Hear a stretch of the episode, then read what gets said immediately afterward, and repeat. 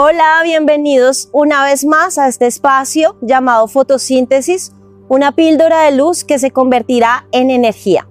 Quiero que me acompañes a orar, por favor.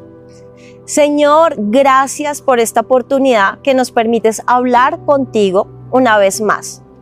Gracias porque tú eres bueno, porque tú eres grande, porque tú eres misericordioso, porque tú eres perdonador de nuestros pecados, Señor, y una vez más nos arrepentimos de todo lo malo que hayamos hecho, Señor, delante de ti.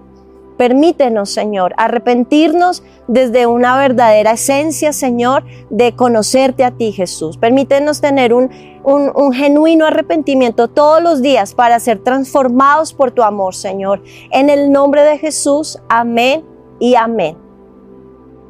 Y bueno, continuamos con estas em, tips o con estos consejos tan sabios que nos brinda Proverbios. Precisamente eh, seguiremos con Proverbios 21. Y voy a destacar el versículo 2, que me ha llamado mucho la atención. Dice lo siguiente, todo el mundo cree hacer lo mejor, pero Dios juzga las intenciones. Es un versículo completamente corto, pero tiene mucha riqueza allí.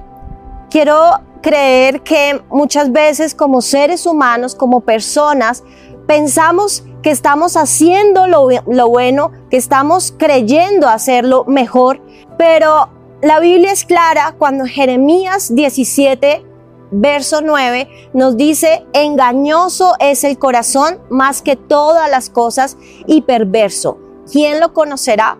Y aquí es donde debemos tener cuidado, lo peligroso de creer que estamos haciendo lo mejor cuando se nos habla en la Biblia que nuestro corazón es engañoso.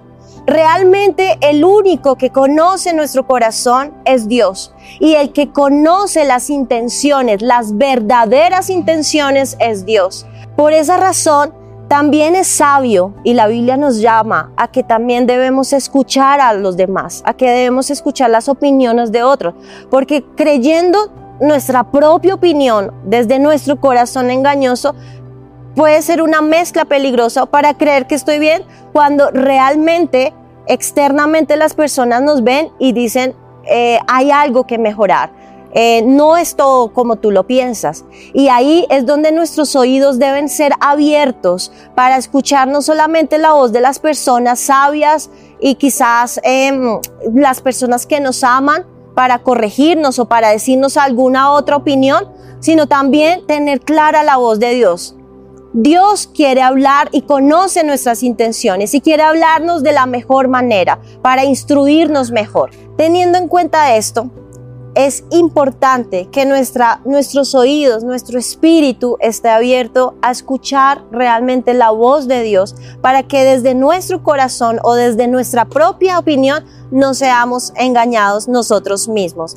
El reto para hoy es escuchar la voz de Dios, pero también escuchar las opiniones de otros hombres sabios y que nos aman y que quieren también que caminemos el camino de la rectitud.